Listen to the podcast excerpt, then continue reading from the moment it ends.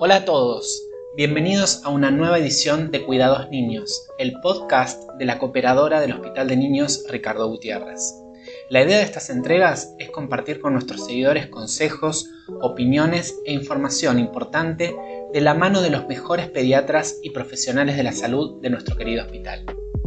En esta oportunidad, y con motivo del mes de concientización sobre el síndrome de Prader-Willi, les proponemos hablar sobre esta enfermedad neurogénica compleja y multisistémica que lleva el nombre de quienes la describieron en 1956.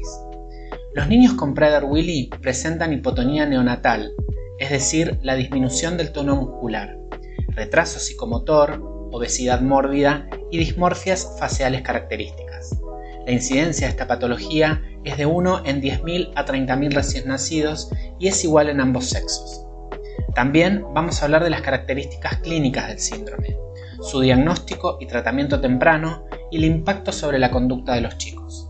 Para ello, nos acompaña la doctora Ana Kesselman, médica pediatra endocrinóloga de la División de Endocrinología del hospital. Doctora Kesselman, muchas gracias por acompañarnos en este especial sobre el síndrome de Prader-Willi. ¿Cuáles son los beneficios del diagnóstico y la atención temprana? Eh, los niños con Prader-Willi eh, es fundamental hacer el diagnóstico temprano porque estos niños pasan por diferentes fases. La primera fase, que es en realidad desde intraútero, pero bueno, uno la detectaría en el recién nacido, eh, son niños que son muy, hipotónicos y tienen problemas para succionar. Entonces son niños que hay que poner quizás ondas nasogástricas para alimentarlos y eh, tienen bastantes dificultades por la gran hipotonía que generan retrasos em, también madurativos como en el sostén cefálico, caminar, etc.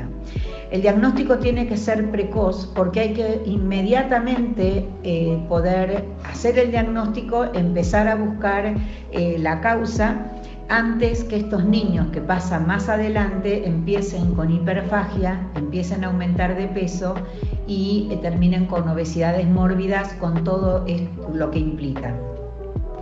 Con respecto al diagnóstico, además, como estos niños tienen problemas hipotalámicos, pueden tener, desde el punto de vista endocrino, eh, anomalías del eje hipotálamo hipofisario y esto es fundamental también para detectarlos a tiempo y poder reemplazar las hormonas eh, que lo necesitan. Pero cualquier niño hipotónico en este momento, desde recién nacido, uno de los diagnósticos que se tiene que descartar es el síndrome de Prader-Willi y lo ideal es eh, tratar y reemplazar, por ejemplo, eh, la parte hormonal inmediatamente cuando se detecta.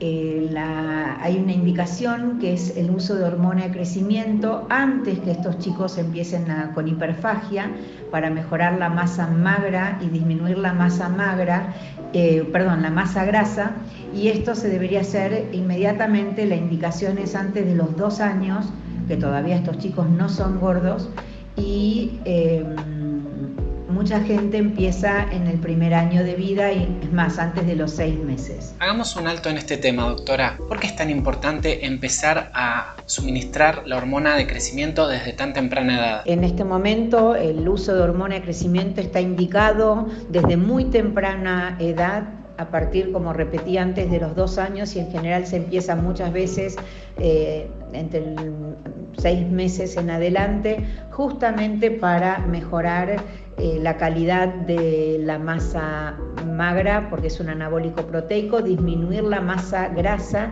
que ya la tienen aumentada aún antes de empezar con hiperfagia y obesidad. Todo esto mejora la mecánica o sea, al mejorar la masa muscular, mejora la hipotonía, mejora la mecánica respiratoria, em, entonces eh, mejora los lípidos, así que tiene muchos beneficios. De todas maneras, estos chicos tienen que ser controlados con polisomnografías y oximetrías porque pueden realizar apneas obstructivas, que es un dato muy importante a tener en cuenta en el control por lo que estos niños son evaluados por el Servicio de Neumonología y Otorrinolaringología como parte de los controles en el uso de hormona de crecimiento.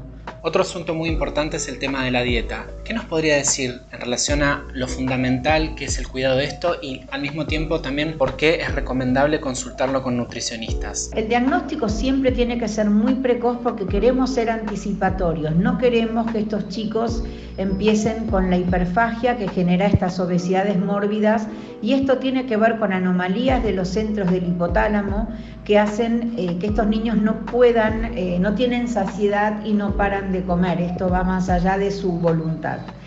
Por eso es importante hacer trabajos multidisciplinarios que incluyan al pediatra, nutricionista, neurólogo, equipo de salud mental, genética y endocrinología.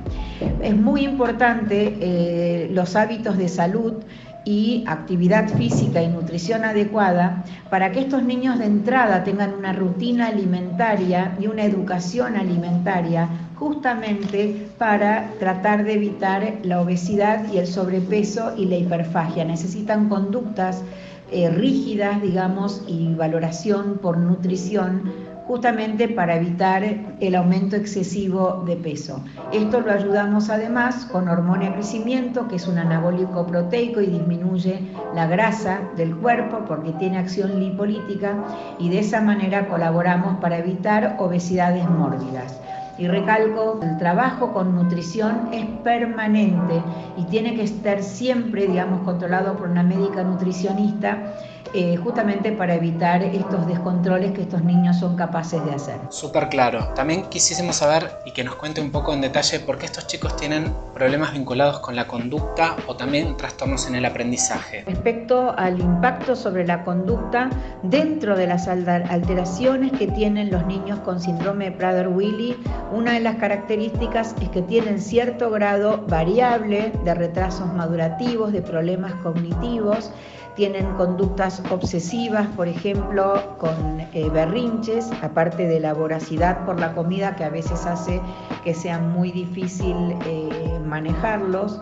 Em, entonces eh, es importantísimo reconocer esto y trabajar con el equipo de salud mental también como parte del equipo multidisciplinario eh, para tratar, digamos, de, manejar, digamos, estas situaciones. Algunos chicos hacen psicosis, algunos chicos tienen algún rasgo autista Así que, digamos, hay un espectro importante, digamos, de alteraciones a nivel cognitivo y madurativo en este grupo de niños. Muchas gracias por acompañarnos, doctora Kesselman. Es un placer contar con la voz experta, las recomendaciones y los consejos de los profesionales de nuestro querido hospital. Esperamos que les haya sido de utilidad y recuerden que nos pueden contactar en nuestras redes sociales, en la web o por email para saber más sobre el gran trabajo que realiza diariamente la cooperadora para ayudar a que el Hospital de Niños siga creciendo. Soy Patricio Barreiro, nos encontramos en la próxima edición de nuestro podcast Cuidados Niños y esperamos que nos sigan acompañando.